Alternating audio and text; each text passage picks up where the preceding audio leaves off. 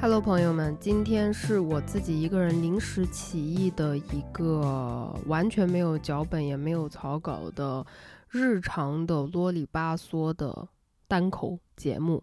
嗯，等梁老师 等了实在是太久了。刚开始我们本来约好正要拍下一期的时候，就主题也定好了呀，然后就是这个选题我们大家都还挺感兴趣的，然后挺喜欢的，叭叭叭叭叭。嗯，然后 What's new？嗯，他就在成都嘛，然后后来成都发生什么事情大家都知道了。然后呢，他就你知道，一个中年女人、中青年的女性，呃，跟一个两三岁的这个男宝 就困在一起，是多么可怕的一件事情。他他是不介意我这样讲的啊，先被就是如果你代替性被冒犯到的话，我先跟你讲一下，他是不介意呃，我开这一种。下三滥的，开玩笑的，他不介意。OK，we're fine，we're cool。然后呢，那就没有精神状态嘛。然后后来解封了以后，就想说，哎，那是不是可以一起录节目了？他自己主动都想要一起录节目，然后他家阿姨就辞职了。然后阿姨辞职了以后，要面临这个小朋友入幼儿园啊各种问题，然后他自己本身的工作也非常的忙，就一直等等等等，就没有档期。梁老师没有档期，在这里没有攻击，呃，这个妈宝的，哎，不是妈宝，妈宝是什么？妈宝是说男的，在这里没有攻击宝妈的意思。但是确实，当你跟一个呃这个呃有小孩的妇女一起录一档播客的时候呢，这个时间就是非常的不确定。所以在过去的这么长时间内没有更新，呃，甩锅我已经全部甩到梁老师一个人头上了。Thank you. Next，今天我想跟你们聊什么呢？今天我想跟你们聊一下我自己在家刚才以吃冷面的方式结束了盛夏。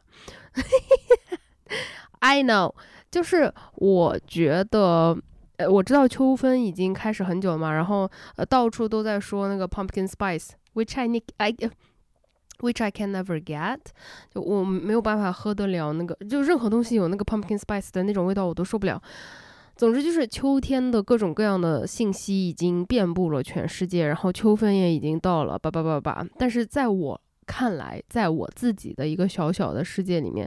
呃，盛夏还是在 继续持续的进行的。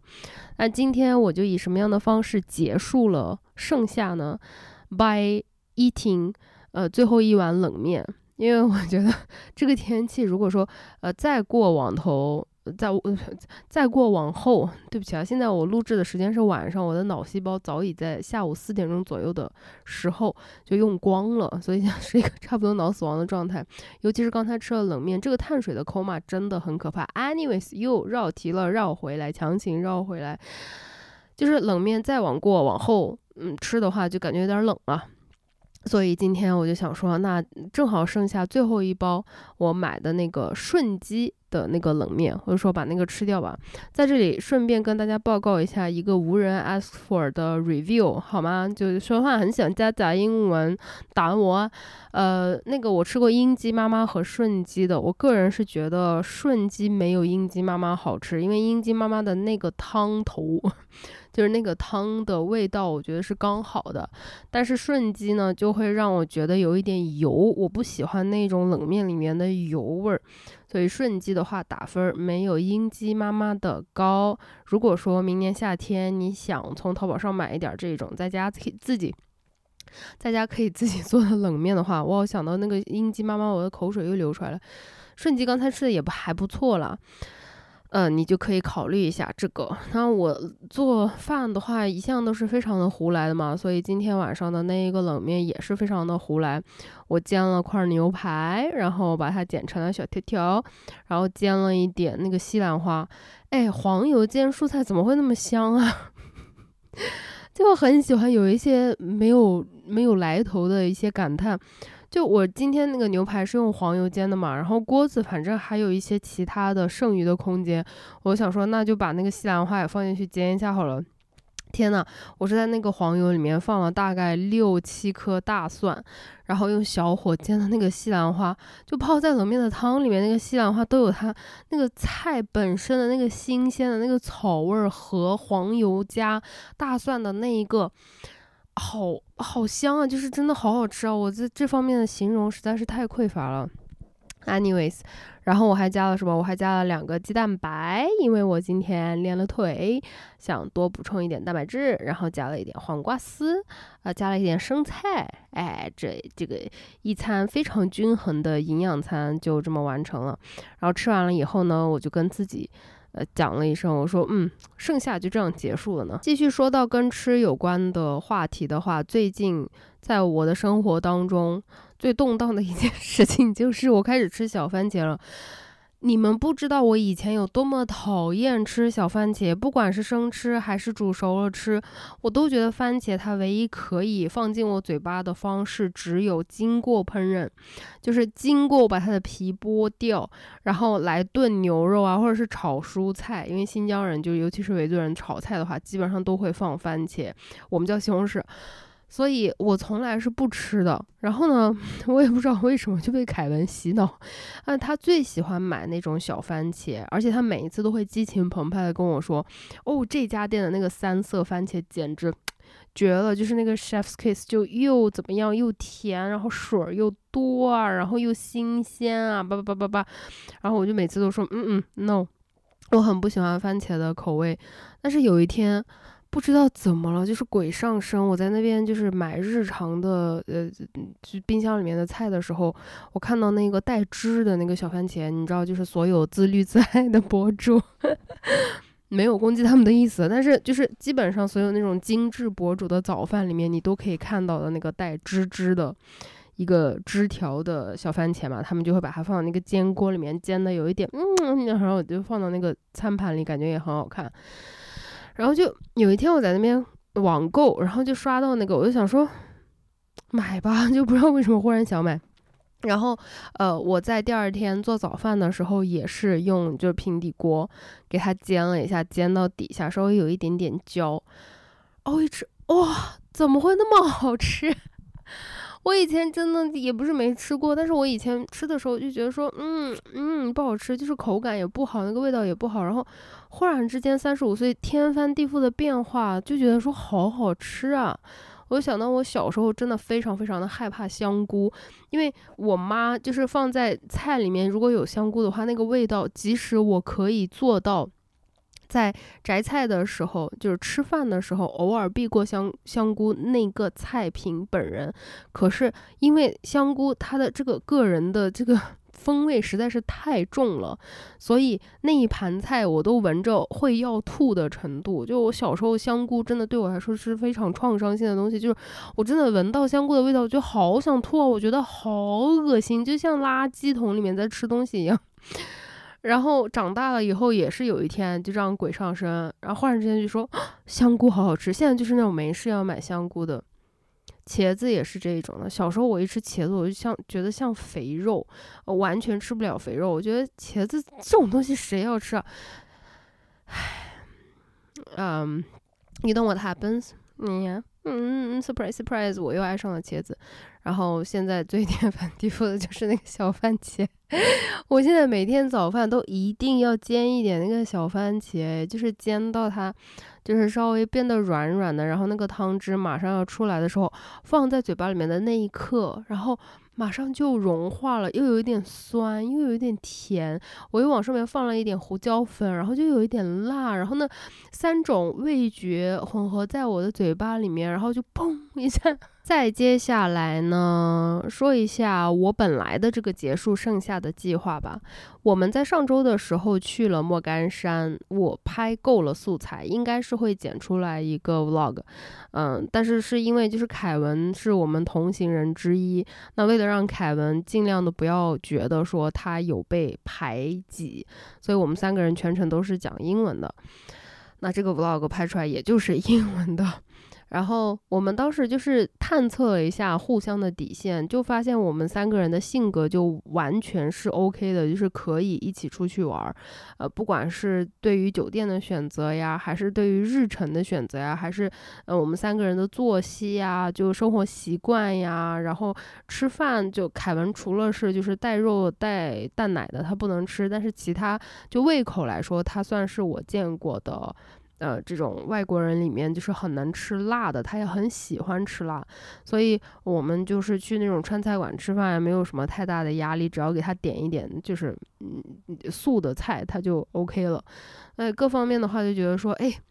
我们三个人出来玩，好像还真的挺开心的。然后他们两个呢，一个是就是，哎呦，我天，一个是我刚才把那个录音机差点摔到地上。一个就是凯文，他呃那个驾照是就外国人的驾照，他好像是在中国你要开车的话，你需要做一个什么认证之类的。他一直懒得弄这个，他也不弄。嗯，再加上他觉得就是 中国的车太多了，他根本不敢在中国的路上开车，他觉得非常的害怕。所以他就拒绝开车。然后我们另外一个就是同行的那个邻居呢，我是我的一个美女律师邻居啊。我们在风控期间关系变得特别好的。然后，呃，律师他就是不喜欢开车。他虽然有驾照，但是他不爱开车。可是呢，我非常喜欢开车。在这里就是不得不再提一句，一个刻板印象，我觉得可能大多数的女生会跟我有共鸣。不一定是所有的啊，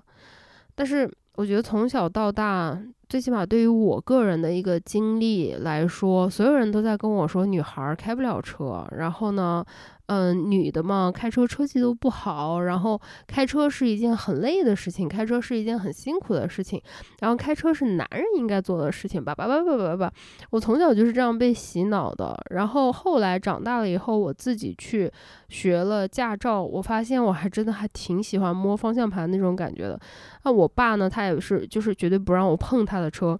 然后后来让我碰他的车，是因为实在是没有办法了，就有时候真的需要一个人，比如说代班开车，他自己身体不舒服啊什么的，啊，或者是他们当时在三亚过冬天，然后半年车，呃，直接撂到那儿就怕有什么问题嘛，然后就给我算是让我养护的这种，那我才会开一开，并且我爸的这方面的这种洗脑非常非常的严重，然后他又是一个完美的，就是非常非常完美强迫症的那一种人。就我稍微开车，但凡有那么一点点一点点儿就急刹车，哪怕是完全前面的车的错，他也会骂我。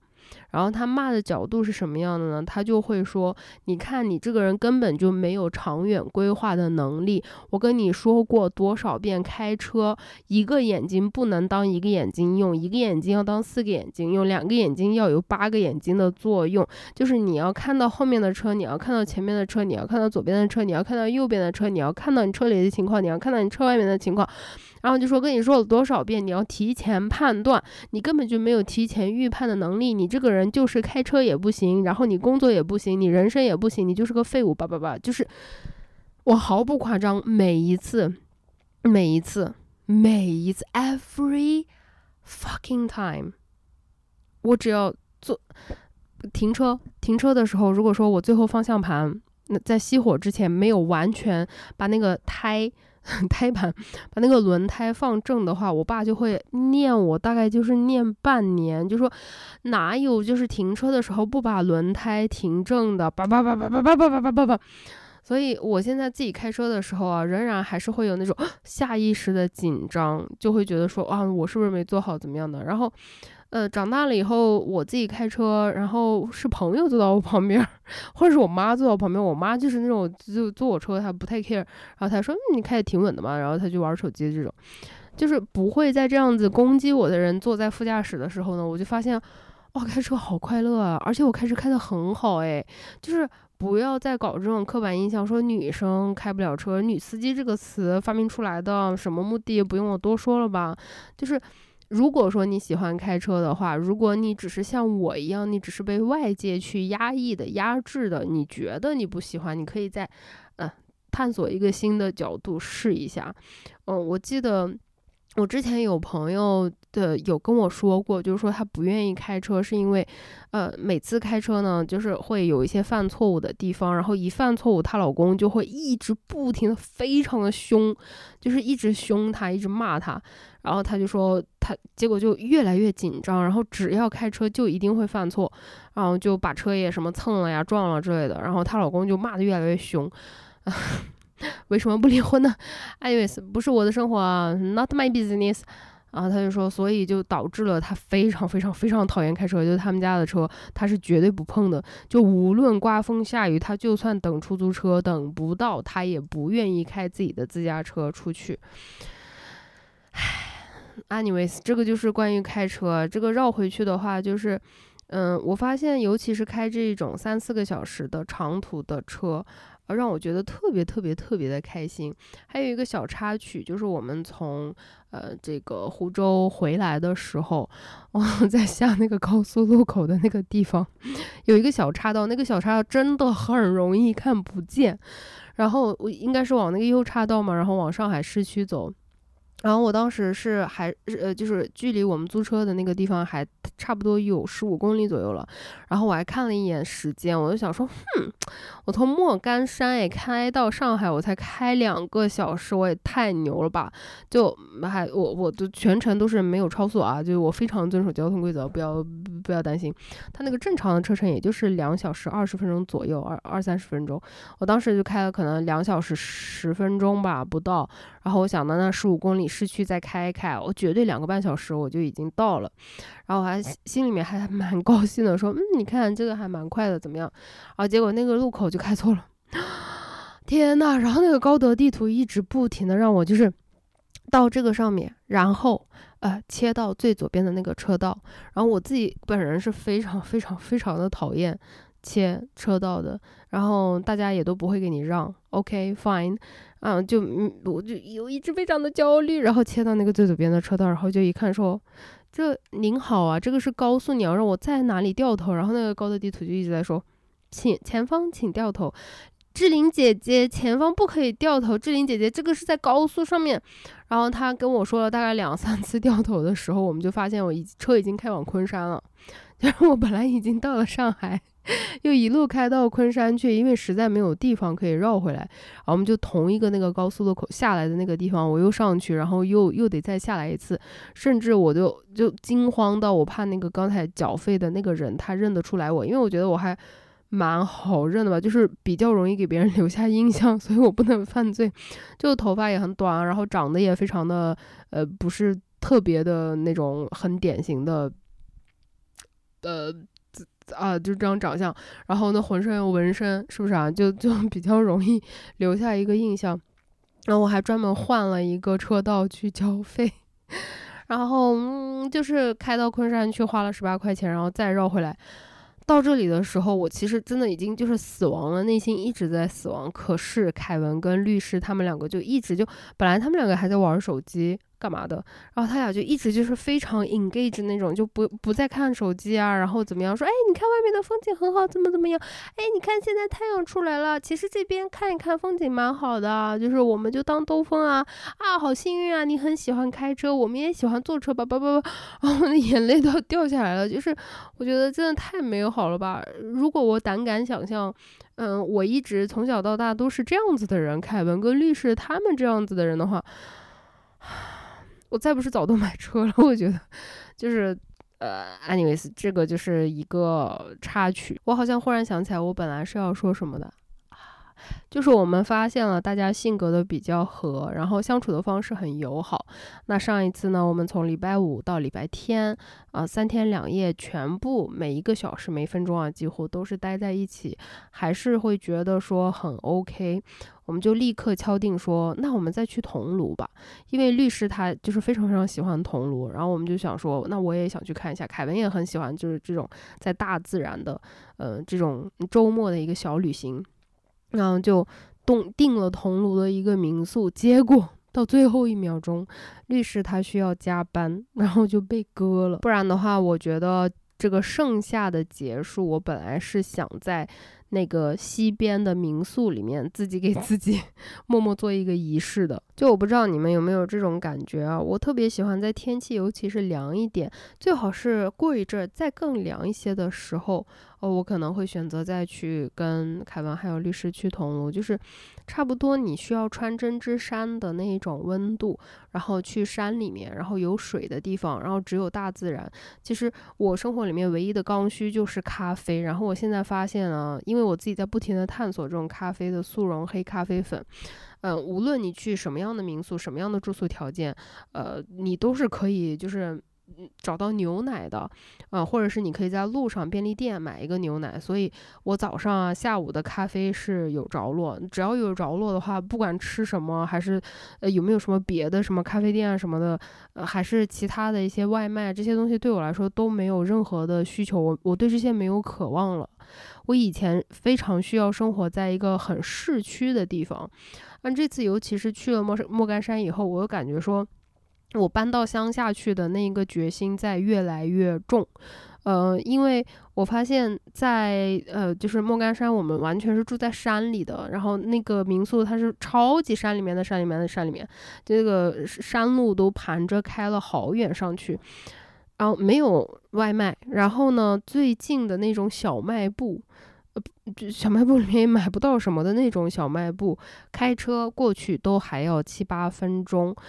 然后。我跟凯文还有律师，我就感叹这个事情，就是那个周末一下子让我觉得我的身心得到了一个重置，就是一个 reset。因为什么呢？因为我没有选择了，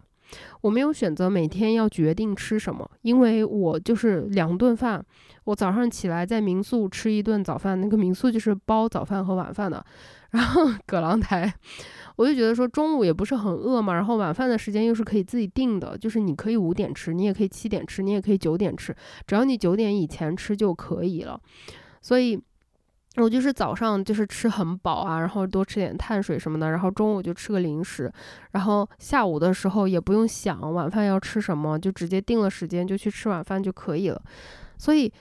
我每天需要去嗯。仔细的考虑，说我今天要做什么菜，还是说我今天要点什么外卖？我要几点买到菜，几点拿到外卖的这些焦虑就完全消失不见，让我变成一个非常冷静、非常祥和的一个心理的状态。另外一个就是因为我们住的是那种家庭套房嘛，所以我就要跟着他们两个作息时间去睡觉、起床。反而让我的作息变得非常的正常了。就是在我们去这个莫干山之前，我一直都是就过于焦虑，然后晚上到两三点都还是在就是焦虑的疯狂的拖延的那种。然后去莫干山，哎，呃，回来以后我就每天十点就眼睛睁不开，就十点半一定要睡觉了。就一个周末把我的这个。嗯，晚上的这个入睡时间给调过来了，我就觉得真的很了不起。我们三个人加起来都超过一百多岁了嘛，所以大家就是八九点的时候喝点红酒啊，然后九点已经就是全部都洗完了，呃，然后都躺下了，然后也没有人看手机，好像大家全都在看书，所以呃就是安安静静的。然后我看书看着看着看着看着啊，十点半左右就已经睡着了，而且看书。嗯，因为在山里待着，没有什么其他的娱乐项目，我们就是去玩了一趟滑翔伞。然后本来是想去玩水的，但是凯文他最近就是那个他的大腿受伤，他那个伤受的也非常的诡异，非常的奇怪。嗯，他就觉得说玩水啊，什么漂流这种的，他怕什么撞击之类的吧，大腿在伤着，很就不可。然后我们就说那那就不要再做这种项目了。我们就是去那个王位山去体验了一次滑翔伞，天呐，那个滑翔伞好好玩。然后我们去了一个，他他那边有一个就是差不多一个市中心的地方，呃，是叫 M 莫干山，就是 M G S，但是我们三个同时看成了 M S G，然后我当时开车开到那边在找停车场嘛，然后我们就他说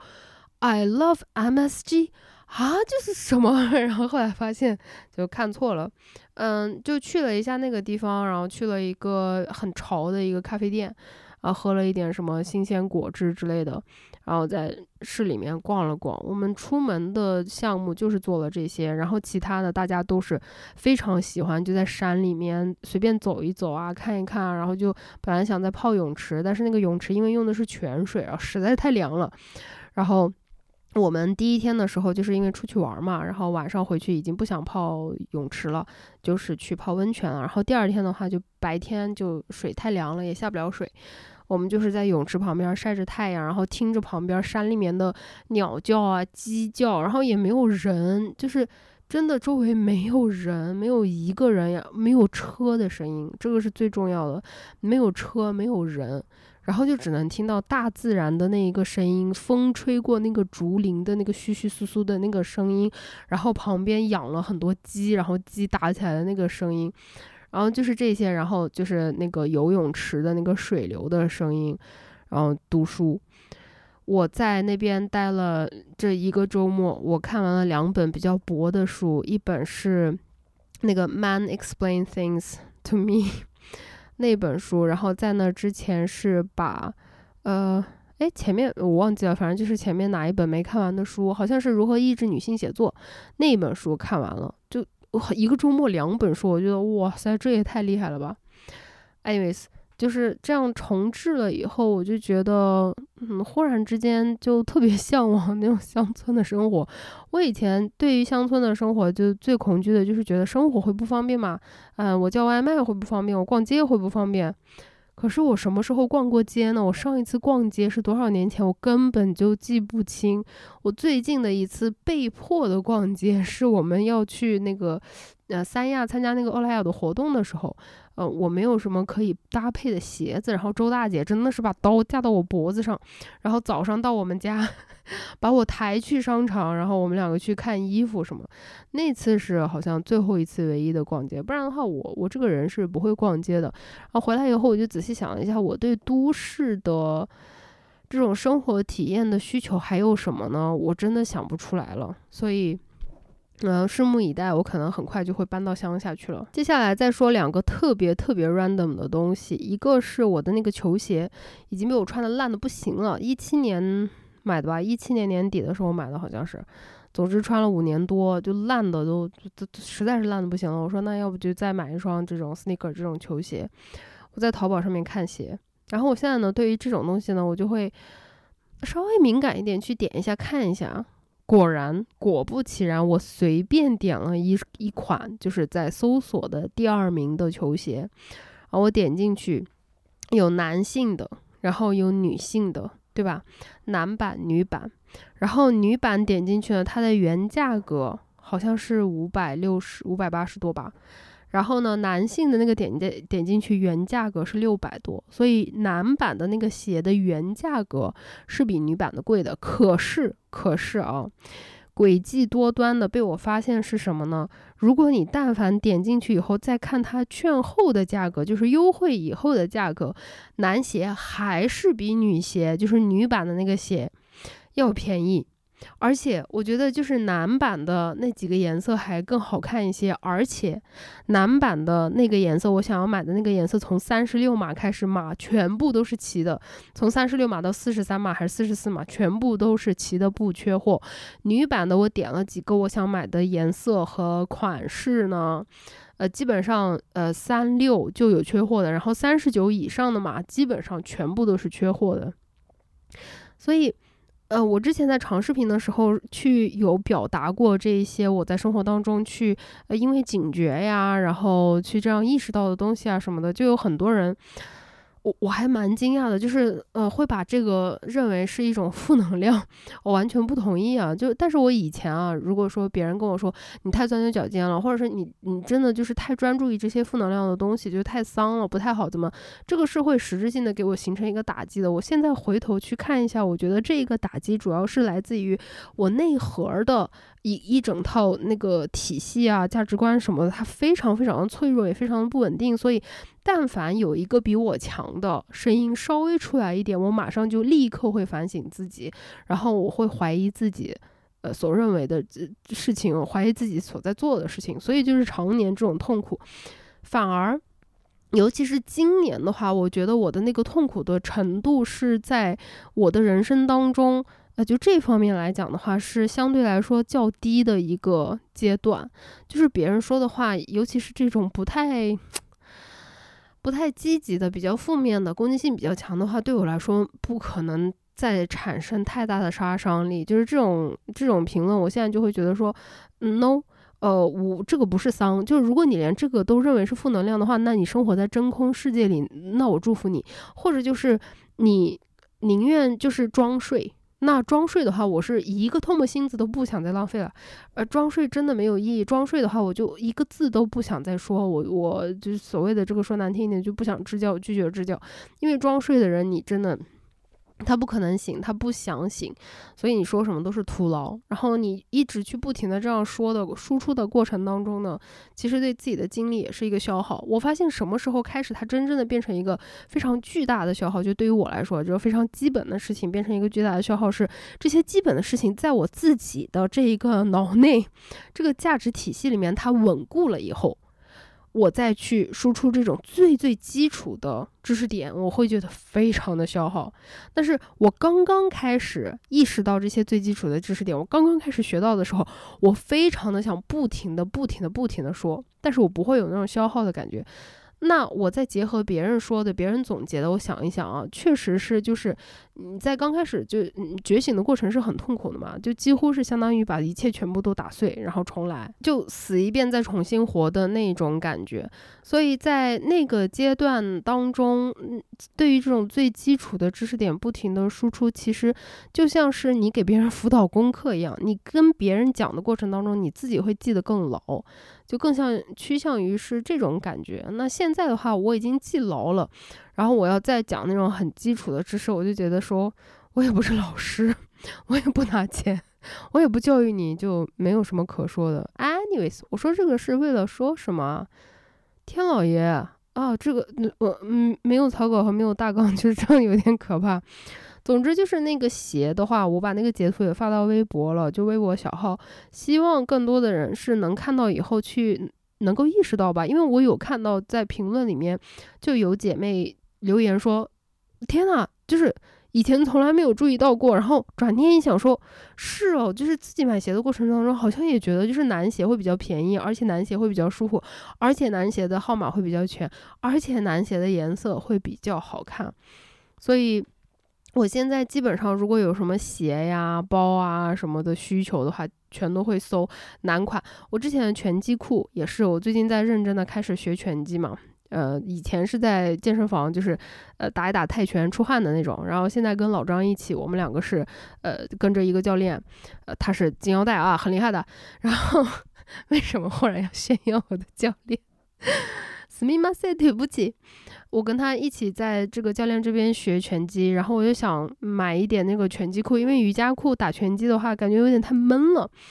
然后拳击裤我就发现，我只要搜拳击裤，然后它自动因为根据我大数据嘛，它会给我推荐就是女拳击裤怎么怎么样的，好贵，三百多，好贵。然后我当时灵机一动，我就搜我就搜拳击裤男，然后全部都是八九十，然后一百多的。我就买了两条男款的，男款的真的很好穿，男款真的很好穿。包括我现在身上的这个那个老头儿的大裤衩，我今天早上下楼去做核酸的时候，是无意之间我意识到，我喝的那个小宇宙的那个那个汽水，桃子味那个汽水，我就往这个现在如果是看这个视频端播客的朋友们啊，我现在可能你们可以看到我 人站起来了，就是想给你们看一下。就这个口袋，你知道这个男生的男款的这种裤子的口袋有多深吗？我把那个三百三十毫升的饮料瓶整个放进去，没有任何困难。而且我试着把我这么大的一个 iPhone 再放到那个饮料瓶的旁边，没有任何问题。看起来是最美的那个样子嘛？也不是，就看起来裤袋里面哝囔囔哝囔囔囔，哎。失语了，就是那种囔囔的，但是它装起来完全没有任何压力，就是男生的这种裤子也太能装，也太爽了吧！所以我以后，呃，像牛仔裤啊什么的，全部我一定会买男款的。然后就说到这个男款的话，就带到今天下午的 练习。呃，我今天去练腿去了，因为嗯心里很不爽。我心情不好的时候就喜欢练这种臀腿，因为臀腿就消耗很大嘛，然后感觉特别的泄愤。我不知道你们会不会有这种感觉。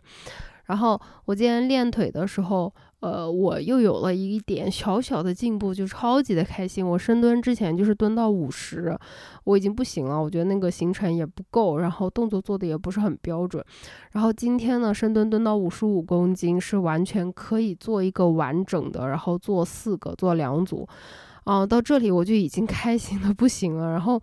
呃，硬拉嘛，硬拉是我最最喜欢的一个。动作之一，我今天在 B 站发的那个长视频的结尾那边，我也有发。嗯，当时是一个男的就过来要指导我干嘛的，他还手碰了我肩膀，然后我还警告他了。就，哎，我真的是，嗯。然后我那个回击的话是嘴嘴教我的，我当时就看着他，就说：“哦，大哥，你自己，你看你练的不咋行，基础知识挺扎实啊。”觉得非常冒犯到他，他很生气，就破防了。呃，我今天硬拉的时候，上次就是八十公斤拉不起来嘛，然后拉不起来了以后，我就卸了一点片，然后卸成七十五，然后也拉不起来。但是今天下午我拉七十的时候，就感觉，哎，很有感觉，而且拉七十的时候都还没有带腰带，然后我就嗯带上腰带以后，我说要不试一下七十五吧，也许可以，因为上个星期的时候还不可以，拉起来了。其实我拉起来了，我在这个视频端啊，我我把那个就是我今天训练的时候，因为练腿，我是一定会再拿一个手机，把那个手机架起来，把自己练的过程要拍下来，每一组去看，因为你这个就是做这种大重量的动作的时候，你的头千万不能乱转嘛，会受伤，所以我只能通过就是把自己动作拍下来，然后仔细的去复盘，看看有哪个地方做的不对的。这样子，我就把这个视频可以给你们放到现在 放到这个画面上面，你们可以看到我七十五公斤拉起来了以后，我整个人就觉得哇，好开心。然后我想了一下，我说我要不要试试八十公斤呢？但我硬拉一直都是八十公斤，我觉得完全就是根本起不来，就是找不到脚蹬地的那种感觉。然后我就想说，哎呦，大不了就拉不起来呗，拉不起来就拉不起来了，又怎么了？我不参加比赛。我一拉起来了，八十公斤起来了，同志们，我八十公斤今天起来了两组，一组四个，然后我而且我是就是没有带助力带的，就我现在 自己训练我自己的这个握力嘛，正反握，就我的手上的今天的这这个茧子就烂了，就我八十公斤第二组的时候，这个右手无名指这边磨烂了，还有点流血，然后超级痛，可是。我在第二组八十公斤的做完了以后，我在旁边看我自己的那个拍下来的视频，也没有出现重大的失误，也没有拱腰，也没有做什么不该做的动作，动作是就基本上是 OK 的，我就流泪了，朋友们，我流泪了，就是那样开心的程度，就我生活里面 没有什么其他可以类类比的这个多巴胺和内啡肽的这种快乐的程度了。我因为太高兴，我的眼泪都流出来了，就是这么的高兴。然后我就给我就是也是训练的朋友，就给嘴嘴发信息，然后我就给他说，我说我都哭了，真的天呐，我真的好开心，我八十起来了，我八十起来了，我真的没有想到我八十可以起来。那种快乐就是无法言喻的那种快乐，而且我在第二组八十起来的时候就是吐了，就是 literally 吐，就因为太累了嘛。然后我我起来的那一瞬间，我那个酸水涌到嘴巴里面了。对不起啊，就是我先给你道个歉。如果你对这种东西就非常恶心，就容易被恶心到的话，我先给你道个歉。然后就涌到我嘴巴里面了以后，我就在想说啊，我现在我是要吐了吗？那我吐了，我是不是不做了？但是我想说，我都起来了，我不做一组，好可惜啊，好浪费。我就把那个的酸水就涌到我嘴巴里面那个酸水，呃，咽掉了以后，然后再继续做，继续练吐了，然后再把吐出来的东西咽进去，啊，再做，啊，总之这个就是我觉得今天发生的一件超级无比快乐的事情。我已经很久很久没有如此的。就我全身上下，我觉得我身体里面的每一个细胞都轻盈了起来的那一种快乐，你们能想象的出来那是多么的快乐吗？快乐到甚至我最讨厌的那个叫个啥呀？就是一个脚往前，一个脚往后的那种 蹲腿，我连那个都做，保加利亚是吧？我连那个都做了，就做完了。这真的实在是太太太太太开心了，而且我发现我现在就是越来越对于在健身房发出不雅的滋哇乱叫这件事情没有任何负担。而且今天有一个很有趣的事情是什么呢？我在那个深蹲架上面，在呃就在前面硬拉的时候，我到七十公斤左右的时候，就已经整个人发出那种野兽的嚎叫了。o it's OK，我就说那哇哇，然后我旁边那个史密斯架上面有一个女生，呃，看起来年纪比较小，然后穿的嘛也是长衣长裤。呃，就很瘦瘦小小的那一种。如果说他只是非常厌恶的看了我一眼，我都不会觉得有什么惊奇的，因为 还蛮多的。就是我在力量区，如果声音特别大的时候，有时候会被旁边的男生或者是女生翻白眼，我就觉得说 OK fine，like I care。但是我今天就是有看看到的那个，我是在那个回放自己的视频的时候看到的嘛。我看到那个女女生脸上的表情是从刚开始就是 震惊吓一跳，然后就觉得说啊，这个女生怎么叫成这样？她在拉什么？然后她的那个表情变成了一个很开心，很就是我觉得我我我应该是没有想多，但是他那个脸上的表情是立刻变了的，他看起来就变得很愉悦，然后就是那种哎带一点脸上带一点笑容的，为了保护人家的隐私，我就不把他的脸放出来了。但是我当时我看到他的那个表情的那个变化的时候，我觉得特别感动，真的特别感动。呃，我非常自作多情的觉得说，说不定我今天又在一个小小的地方，给一个陌生人的脑子里面的一个角落种下了一颗小小的小小的种子。也许他今天不会觉得有什么，也许他明天不会觉得有什么，但是也许他有一天他会想到说，是啊。如果使劲儿的时候，男生在叫，女生叫，又怎么了呢？然后就会对他产生这种影响。我想很多，OK，但是我就是非常非常的开心。我觉得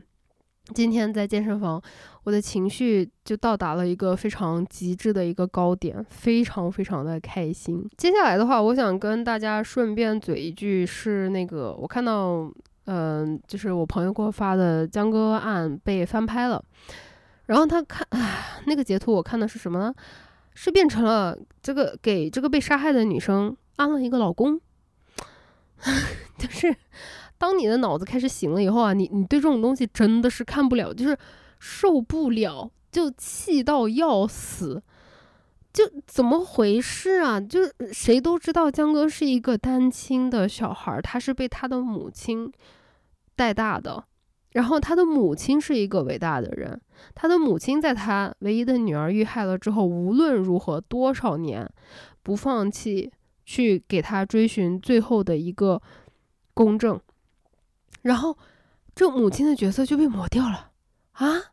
！What the fuck? What are you talking about? Are you fucking serious? Are you kidding me? You have got to be kidding me! 就我真的是。气到整个人要昏厥，然后我看到那个评论里面还有人在说，重点又不是这个，就是像我一样的人就提出了这种意见，说 What the fuck？你在开什么玩笑？这个是他的妈妈，你怎么可以把他的妈妈去掉，然后给他安一个老公？然后底下就有很多人在说，这个故事重要的是那个杀人的人呐，坏的是那个杀人的人，你干嘛要在这边弄这个对立？叭叭叭叭叭，过敏就是精神过敏，我觉得。就这个太明显了吧？这这这个套路，现在我就觉得，每次看到了以后，就会觉得说很熟悉，对吧？呃，又是一个抹杀 女性角色的人。你看看他拍出来的那个，我不知道是电视剧还是什么，我具体的我没有看。但是他拍出来的这个故事，最后剩下了谁呢？最后剩下了一个，呃，害死去帮助他的朋友的女性，和一个无论如何，呃。经历千难万险都一定要帮他老婆伸冤的男性和律师男性，就角色全部都变成了这样子。他妈嘞，他妈嘞，就这样把这么伟大的一个母亲的角色就这样给抹掉了。然后我在想，他们是有征得这个呃江哥母亲本人的同意吗？嗯，我没有去 follow 他那个后续，但是我今天想了一下，我说如果他妈妈同意的话，也许就是。也许他想不到这一层，但是如果是我的话，即使我想到了这一层，也许我也会同意吧。呃，也许我想去把这件事情以一个更长久的方式去留存下来也好啊，还是在呃进一步的嗯加成一些就是正面的影响也好啊。总之，也许我也会吧。当然，这个也只是我自己瞎想的一个点啊。但是我今天听到这个，我真的是哇，真的好气啊！就，唉，最后呢，我想跟大家分享一件今天发生在我自己身上的，不算大事，不算小事。我很喜欢听播客嘛。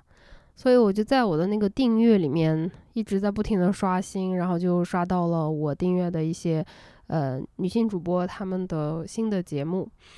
然后刚开始先听了一期，呃，因为这个就不是说他节目内容的问题啊，他节目内容很好，做的完全没有问题，但就是他的这个呃这个 targeted audience 不是我。的这这个的话，我觉得是完全没有问题的。就是他说的那些东西，对于我来说，可能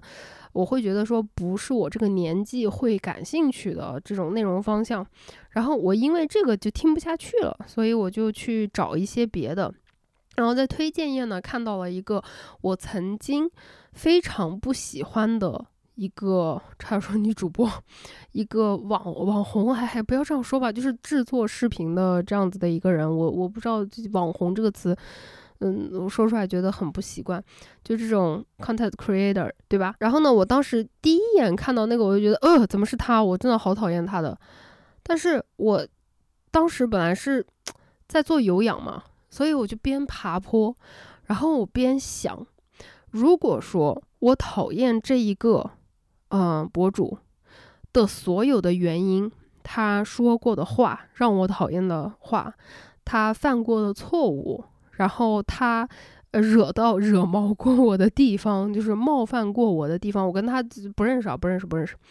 就是说他的一些言行啊，一些举止，让我觉得好像有被冒犯到啊。就是这一些导致我会有一个认知，说我特别不喜欢这个博主的所有的东西。如果如果我把它全部套在一个男博主的身上，我到底会不会这么讨厌他，然后这么拒绝看他产生的任何的内容？